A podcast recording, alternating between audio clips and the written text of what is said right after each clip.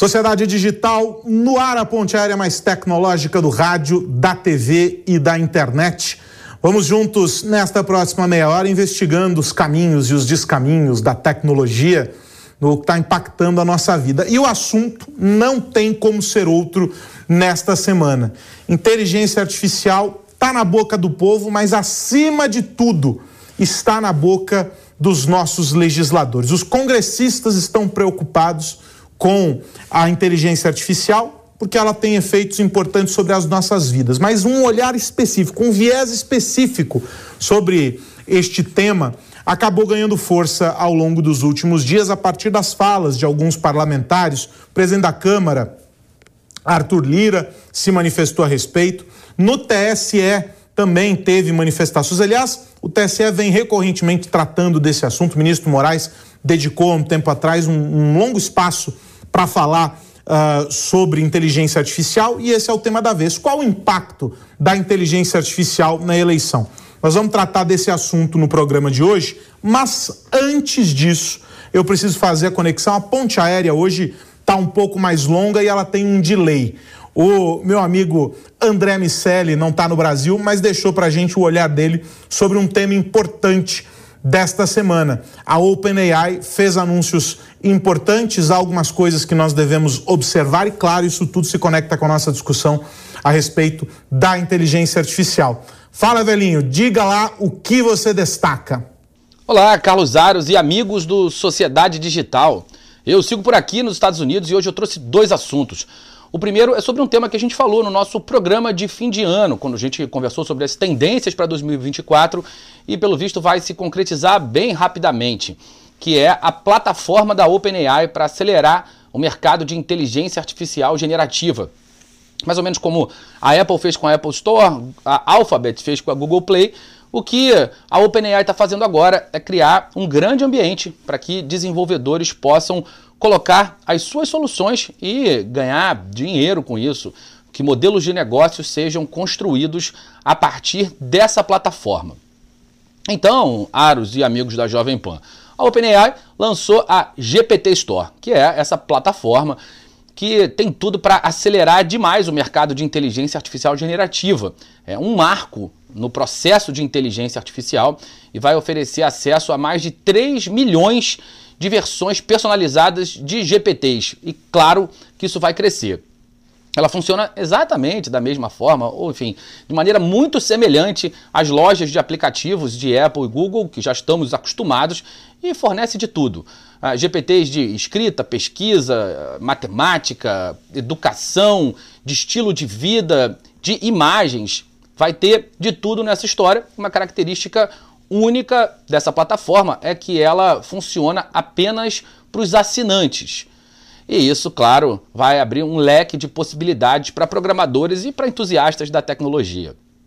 Além disso, a OpenAI deu um grande passo à frente de um programa de receita para os construtores de GPT, programa está planejado para o primeiro semestre de 2024 e permite a venda direta de chatbots na plataforma. Ao invés disso, os criadores serão é, é remunerados com base no uso dos seus GPTs personalizados por outras pessoas. Essa iniciativa é mais do que apenas um impulso para a OpenAI, ela representa um avanço significativo para todo o mercado de inteligência artificial generativa. Aliás, como nós falamos por aqui, é o nascimento de um novo modelo de negócios, de um novo segmento da área de tecnologia da informação e vai abrir espaço para empreendedores de todo tipo. Você que escuta ou assiste o Sociedade Digital soube antes que isso ia acontecer e agora está acontecendo de fato. Mais tarde a gente vai voltar por aqui ao longo do ano para analisar os desdobramentos desse programa, quem está ganhando com essa história, além da OpenAI, sem dúvida nenhuma. Bom, esse era o primeiro assunto do dia. Já já eu volto para contar uma outra história. Tchau, tchau. Tá aí, portanto, André Miceli destacando OpenAI e mais essa plataforma, mais esse passo dentro desse universo gigantesco que a OpenAI uh, gerencia, um ecossistema vasto e com um impacto importante sobre as vidas de todos nós. Mas já que estamos falando de inteligência artificial, vamos olhar aqui para o Brasil.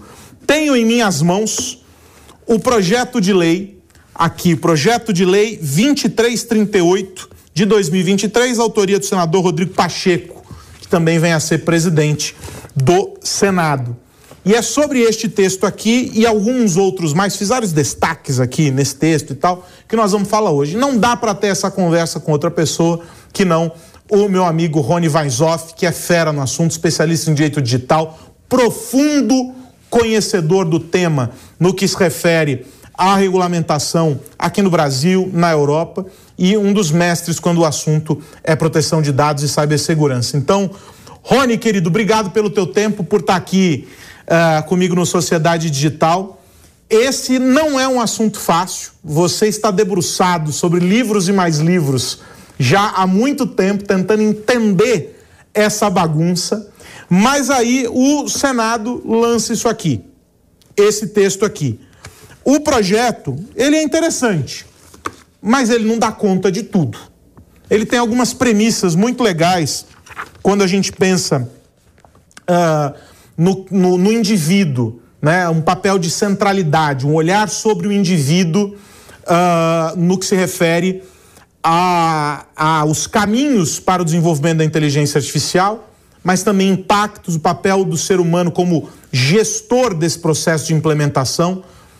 A ideia de um botão do pânico, talvez, traduzindo algumas referências ali no texto para algo muito mais simples, dá uma tecnicidade, uma complexidade, mas é um botão do pânico. É para quem que eu vou correr quando a coisa não sai como esperado e tal. Mas a gente vê a discussão agora sobre as eleições. E as falas de todos eles dizem assim: precisamos nos apressar. Esse texto aqui, ele é relativamente novo, de uma discussão anterior, maior, mas é um texto relativamente novo. E daí alguém vem e diz assim: temos que correr porque temos que regular a inteligência artificial por causa das eleições. Quando isso acontece, eu até comentei outro dia no, no, no, no podcast da, da Technology Review, eu falei assim: opa, peraí, quando isso acontece, tem algo de errado. Algo de errado não está certo. Porque é um tema muito amplo para eu escolher regulamentá-lo sobre um, sobre um aspecto que é muito micro. Embora a, as eleições tenham um impacto gigantesco, mas é, é um olhar sobre algo muito mais complexo. Meu amigo, eu quero te ouvir sobre isso. Você compartilha desta mesma angústia que eu? Obrigado por estar aqui. Legal, Haroldo. Um prazer sempre bater um papo com você, com o André também. E, e, e assim, dá calafrio mesmo, né? Quando a gente vê é, algo que é tão relevante, que é tão impactante, querer ser apressado em relação a uma ramificação que, obviamente, é tão importante assim. E, e, como é diferente com, conversar com um jornalista que conhece tão profundamente esse tema, né? Porque acho que a grande discussão sobre regulação de é a seguinte: é, se devemos ou não ter uma regulação, quando devemos ter uma regulação e qual é a profundidade dessa regulação. E aqui vem o primeiro ponto de alerta, né? Veja, quando a gente trata de, de IA, nós estamos falando de uma tecnologia. Nós não estamos falando de um direito propriamente dito, como proteção de dados pessoais e privacidade. E quando a gente fala de tecnologia, regular a tecnologia é extremamente delicado, porque dependendo do tipo de regulação, você pode impedir o, o avanço, a inovação, diversos tipos de serviços que são praticamente condicionantes aí para a competitividade de qualquer nação e de qualquer empresa atualmente, como a, como a inteligência artificial o é. Então, a primeira grande pergunta é a seguinte: é, devemos regular a IA? Aparentemente, sim. Né? Agora, a questão é a seguinte: quais são é, os riscos que hoje em dia existem em razão da inteligência artificial? Em que não há uma legislação que, que nos proteja. Né? Porque se a gente olhar a inteligência artificial quando se usa dados pessoais, por exemplo, a inteligência artificial para identificação biométrica, né? é um dado pessoal sensível. Né? Já, tem a, o marco, já tem a Lei Geral de Proteção de Dados. Existe o marco civil que é da internet.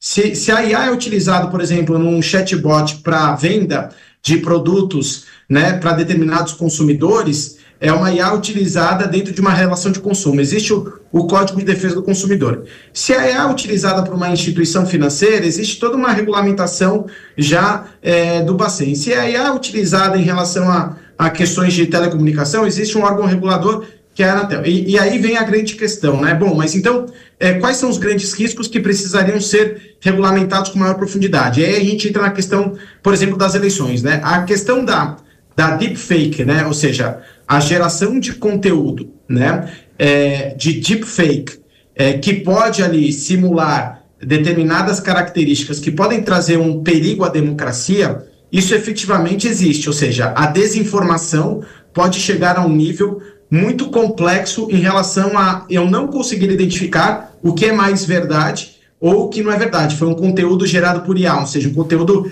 sintético, né? A gente precisa de toda uma, uma pressa numa aprovação de um marco regulatório de IA em razão da proximidade das eleições? Não, não precisamos, na minha opinião. E por que nós não precisamos? Porque, justamente, de acordo com o uso da tecnologia, ou seja, o uso da inteligência artificial, por exemplo, no momento da eleição, é que você tem o TSE, por exemplo, para regulamentar especificamente algo que pode ser crítico para as eleições.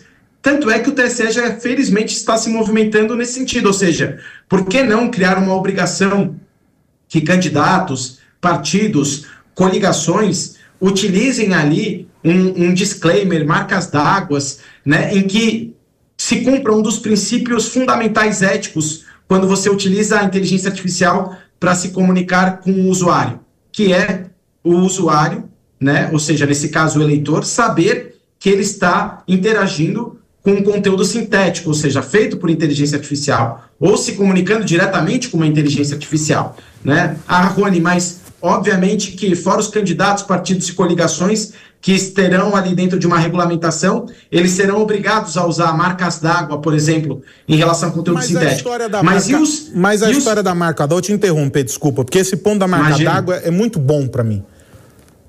Sim. Essa iniciativa ela já é fracassada na premissa, quando se tentou é, é, estabelecer uma marca d'água ou qualquer coisa do gênero. Uh, não sei se foi nos Estados Unidos ou da Europa que isso nasceu como, como modelo, e logo em seguida descobriu-se que era impossível controlar uh, por meio dessa, desse, dessa ideia. Porque vamos partir do seguinte pressuposto: o cara que vai cometer um crime, ele não põe uma camiseta e diz assim, sou um criminoso, e sai andando para o lugar para mostrar que ele é um criminoso e vai cometer o crime. De modo que quem cria, por meio de inteligência artificial, seja um vídeo, uma imagem, não importa, o que quer que se queira, com o objetivo de difamar, de, de, de atacar, de, de descredibilizar um, um, um candidato oponente ou qualquer coisa que o valha, não vai colocar um selo para dizer, olha, eu criei isso aqui por inteligência artificial porque eu quero sacanear o Rony, quero falar que ele gosta de macarrão e não de lasanha. Pô, não, não vou fazer isso, porque é, já na origem, o cara que faz certo vai fazer certo. Ou seja, uma empresa jornalística que usa inteligência artificial para uma composição XYZ tem como premissa, ou deveria ter pelo menos como premissa, a ideia de mostrar para o teu usuário que aquilo ali foi produzido por inteligência artificial. Um criminoso, não. Você não, você não, não acha que essa iniciativa é fracassada? Quem vai por esse caminho vai dar com os burros na água? Eu, é, a grande questão é que a gente precisa caminhar paralelamente, né? Ou seja, é, os, os agentes regulados eles precisam cumprir essas regulações específicas de transparência. Tá? Esse sim e isso precisa ter existir. o teu selo para identificar exato, o outro mais exato. facilmente. Exatamente, porque o, o, resto é a gente fortalecer as instituições de fiscalização e potencializar aqueles que cometem atos ilícitos para que eles possam ser é, devidamente identificados e punidos. Tá. E que haja também, da mesma forma, nas plataformas digitais, melhorias de mecanismos para a identificação de conteúdos que foram gerados sinteticamente sem o cumprimento das determinadas regulamentações. Agora, no caso específico da, da, da lei eleitoral, né? A lei eleitoral ela é ampla, tem, enfim, ela tem um, uma série de tópicos ali que se relacionam a esse período que criam regras para partidos, barra candidatos, uh, ah, para aqueles que são uh, os apoiadores, né, ou seja, que a militância também está. Tá em, algumas ações da militância estão restringidas pela, pela lei eleitoral durante o período. A mídia, é, aqueles que, sobretudo rádio e TV, por serem concessões públicas, estão sujeitos a um, uma regulamentação específica, é, isonomia na, na, exibição dos candidatos, há um, uma série de tópicos ali. Quando a gente pensa no mundo digital, boa parte do que é produzido pelas campanhas não está dentro dessa ótica do uso da inteligência artificial. Vamos pensar no cara que está sacaneando, tá? Não no uso correto. Não está dentro do escopo da militância, não se enquadra em nada que demande a lei eleitoral observar. Ou seja, o cara tá Exato. que está cometendo o crime é, é, é, criminal o negócio. Ele está criando Sim. ali um, uma ação que já está prevista por uma outra lei. Sei lá, eu é. crio uma, uma imagem pra, que coloca o cara numa situação constrangedora, que coloca a reputação dele em xeque. Não é a lei, lei eleitoral que vai olhar isso. Perfeito. Não tem bala de prata aqui, né? Acho que a gente precisa regulamentar, sim, essa questão da transparência de candidatos, partidos e coligações sem dúvida nenhuma. Jamais foi uso de... ou para uma lei específica de inteligência artificial? Essa é a minha dúvida. Não. Pela, pela, pelo TSE. Pela lei eleitoral, ou seja, é o, é o, que vale para aquele período. Perfeito.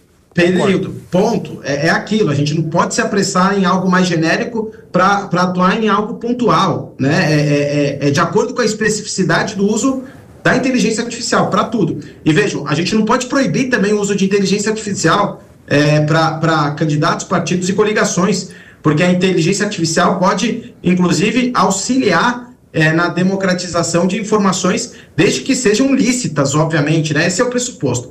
Agora, em relação a outras entidades que não estão dentro ali de eventuais sanções pela normatização eleitoral, é, por exemplo, a gente tem um, o, o, recentemente, nas últimas eleições, é, foi feito acordo diretamente com as plataformas digitais, são termos, acordos de, de conduta, são termos de compromisso que as plataformas é, assumiram com o TSE, por exemplo, para ajudar no combate à fake news. Isso, da mesma forma, pode ser feito e será possivelmente feito neste momento de eleições. Quando a gente fala aí é, de questões sobre os próprios eleitores, é, precisa haver uma campanha de conscientização muito densa. Ou seja, a gente está falando aqui, a gente sempre fala de, de letramento digital, né? Cada vez mais a gente precisa ter uma profundidade ali no sentido de de, de, de, que os eleitores, nesse caso das eleições, consigam é, é, é, identificar potenciais é, propagandas que possam ser frutos de criminosos, né, que vão justamente buscar a deepfake para tentar, de alguma forma, é, é, persuadir e estragar esse jogo democrático que existe no Brasil. Ou seja, é, é, a gente precisa de campanhas cada vez mais também de orientativas, né? Ou seja, investigação para aqueles que descumprirem a lei, punição para aqueles que descumprirem a lei e, ao mesmo tempo, muita conscientização sobre os novos riscos de desinformação com a inteligência artificial. Porque eu acho que isso que você está dizendo é muito importante para quem está nos assistindo, para quem está nos ouvindo, de mencionar o seguinte: há um reducionismo muito grande na fala daqueles que colocam a inteligência artificial como uma, uma grande entidade cuja abrangência de uma regulação vai dar conta de todas as dimensões desse ser, né? Desse dragão. Vamos, vamos fazer essa figura aqui. Só que não é verdade, essa não é uma ideia verdadeira. Primeiro, porque há várias camadas debaixo do conceito inteligência artificial. Então, o conceito inteligência artificial abraça um sem número de camadas e elas, cada uma delas, delas cascateia para outras camadas. Dentro dessas camadas, há tecnologias viabilizadoras, ou seja, é uma tecnologia que eu conecto com outra e gera uma terceira. Esse é o papel essencial da IA. Eu vou plugando, conectando e formando novas ferramentas. Então, eu tenho inteligência artificial associada à análise de dados, e daí eu gero um novo monstrinho. Eu tenho inteligência artificial com associada à, capacidade de câmeras e eu tenho computer vision, que é um outro monstrinho. Te... E aí eu vou criando esses monstrinhos e todos eles usam da mesma premissa, que é uma capacidade de processamento grande com a possibilidade de aprendizagem, ou seja, a máquina, a partir do input que se faz nela, ela consegue se auto-aprimorar. É o aprendizado de máquina. E ele vai, no limite, vai levando a novas e novas ferramentas. Então, por que, que o chat GPT é o fetiche da vez? Porque talvez pela primeira vez, o usuário, nós, tivemos a oportunidade de uma, com, por meio de uma interação muito simples, entender o que é a máquina processando por ela mesma uh, recursos. Porque a inteligência artificial, no limite, ela está no elevador aqui do prédio da PAN. A hora que eu aperto o botão, o sistema está projetado para pensar o seguinte: qual elevador está mais perto dele, ou qual elevador vai ser capaz de, economizando mais energia, fazer o atendimento a todos os pedidos que foram feitos agora nos andares. Isso é inteligência artificial. no mínimo do mínimo do mínimo. E a gente vai escalar isso exponencialmente. No caso aqui da, da eleição, há dois fatores. Um é o uso dos recursos de inteligência artificial de maneira lícita, de maneira ética, por aqueles que estão envolvidos no processo. Quem são os envolvidos no processo? A sociedade toda. Os partidos, os candidatos, a militância, a mídia, etc, etc, etc, etc e tal. E do outro lado, aqueles que vão usar de ferramentas de inteligência artificial para promover o que, tá chama, o que é chamado de desinformação ou fake news. Notem que eu faço essa separação porque nem sempre a, a fake news atua como uma. Nem sempre a desinformação usa de fake news para o teu resultado. Mas toda fake news gera desinformação. São duas coisas é, que não se equivalem. Porque eu posso, por meio de algo verídico, levar a um entendimento equivocado e desinformar. Então, essa, essa é, um, é uma imagem importante aqui. Nesse caso, Rony, nós estamos muito atrasados, e aí é o que eu quero te ouvir. Porque no caso da desinformação, de fake news, já faz uns três, quatro pleitos que o TSE se reúne com uma porção de gente para discutir o que fazer com as fake news. Não se chegou a consenso nenhum. Não se entendeu que caminho fazer, e mais do que isso, descobriu-se que é impossível criar uma lei para algo tão abstrato quanto algo que nasceu, que a minha bisavó fazia sentada na vila, na moca, no banquinho, na porta de casa, ela se juntava e ali nascia uma fake news. Ou seja, não preciso da internet para ter a fake news, mas ela potencializa. Ou seja, nós estamos misturando discussões do ponto de vista uh, das eleições. No limite, alguém diz assim: vamos proibir a inteligência artificial. Como se esse fosse o objeto causador do caos. E não, antes de tudo, é um fenômeno social, esse da fake news e da desinformação. É, a gente está juntando muitas coisas numa discussão só e me parece que isso está complicando a vida do legislador. É. é primeiro, assim, é, a gente não pode é, impedir o uso da tecnologia para qualquer tipo de atividade ilícita. Né? E, e, vejam, a inteligência artificial generativa, como você comentou, o ChatGPT, entre outras, em média, ela traz é, 66% né, de otimização da atividade humana.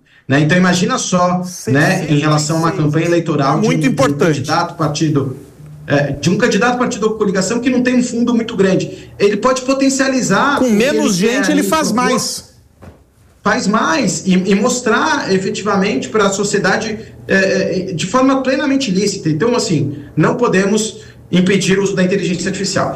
É, eu acho que é muito importante que a sua fala de que a responsabilidade é de todos em relação a, a, a, campanhas de desinformação, né? E como você disse, isso não é um fenômeno novo, mas ele pode ser potencializado pelas novas tecnologias.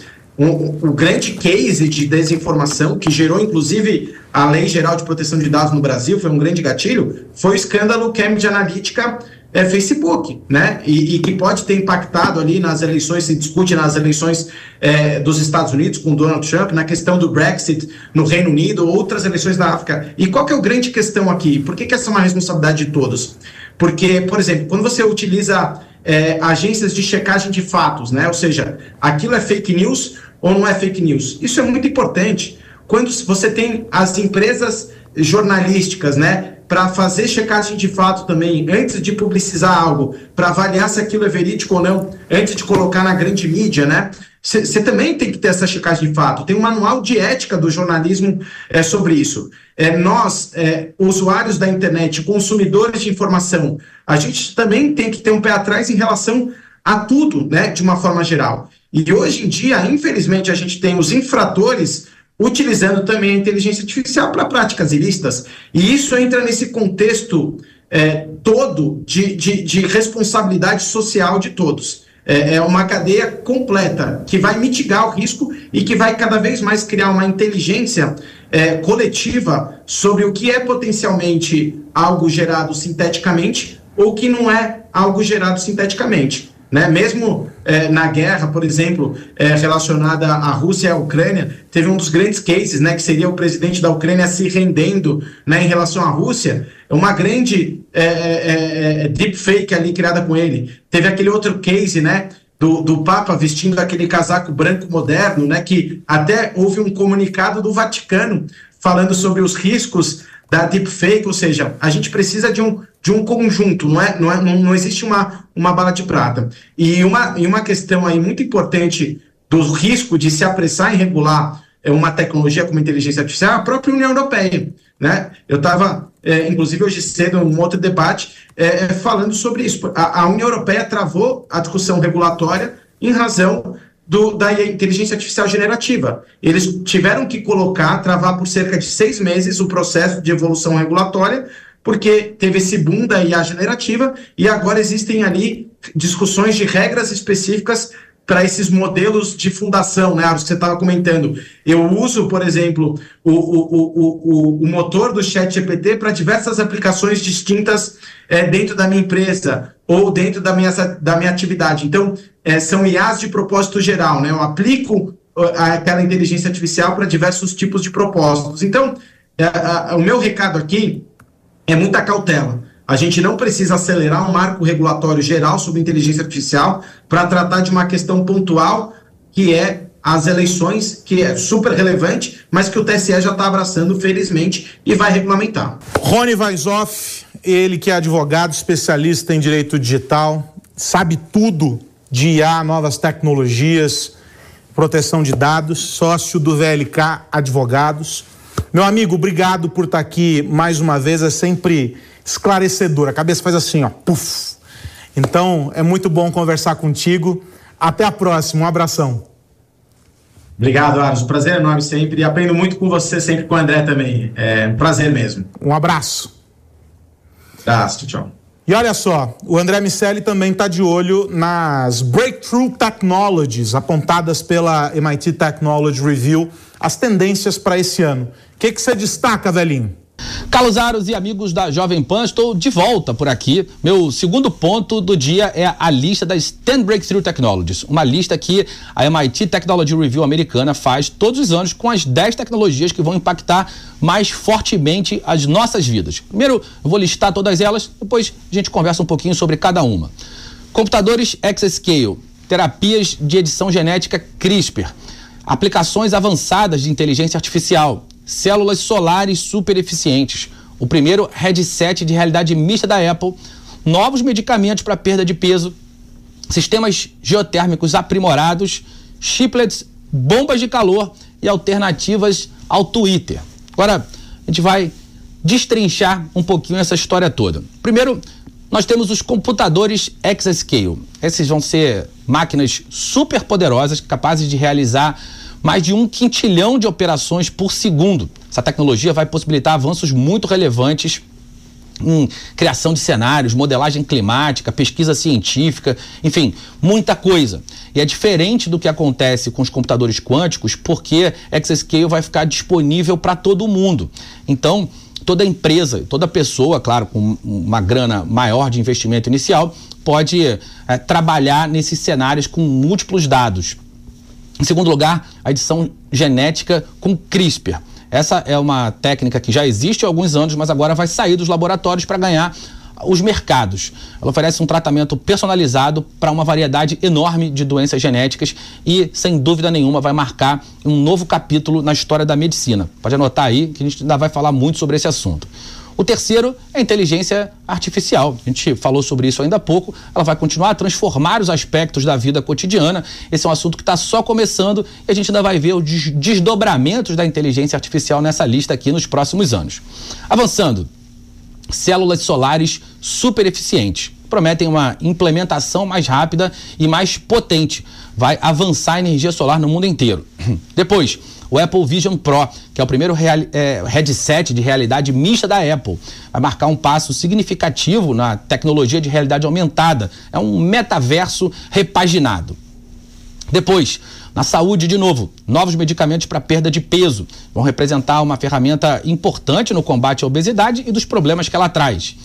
Paralelamente, os sistemas geotérmicos aprimorados vão mostrar que a produção de energia renovável vai aumentar rapidamente, desafios adicionais para a indústria de óleo e gás. Os chiplets são pequenos chips com funções específicas e vão ajudar a reformular o campo da microeletrônica, a internet das coisas. Depois, bombas de calor, dispositivos elétricos que podem aquecer ou resfriar edifícios muito rapidamente e vão ganhar popularidade no mundo inteiro, ainda mais nesse momento de variações climáticas significativas. Por fim, os pretendentes a assassinos do Twitter, como o Blue Sky e o Threads, esse momento mais conturbado ah, para competir com a, a, mídia social que ganhou tanto espaço. Do outro lado tem o Elon Musk que está longe de ser bobo, essa briga vai ser boa. Essas tecnologias não são só avanços científicos, são pilares de um futuro empolgante e imprevisível, que vai trazer desafios e oportunidades para todos nós. E certamente a gente vai continuar acompanhando essa história aqui no Sociedade Digital. Por hoje eu vou ficando por aqui. Semana que vem eu estou de volta ao Rio de Janeiro e nós teremos a nossa ponte aérea restabelecida. Carlos Aros, um abraço, um abraço para você, meus amigos, para vocês, meus amigos, para todo mundo que nos ouve e vê. Tchau, tchau. É isso, semana que vem nossa ponte aérea está de volta com o André Miceli de volta ao Rio de Janeiro. As Breakthrough Technologies, vale conferir lá no site da MIT Technology Review. São uh, destaques importantes para a gente saber para onde olhar. Um resumo bacana feito pelo André Miceli. E claro, a gente vai continuar esmiuçando o mundo da tecnologia aqui no Sociedade Digital. Esse programa está disponível lá no Panflix.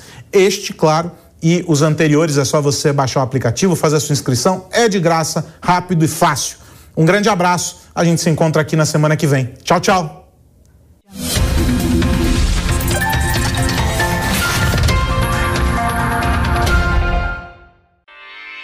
Realização Jovem Pan News.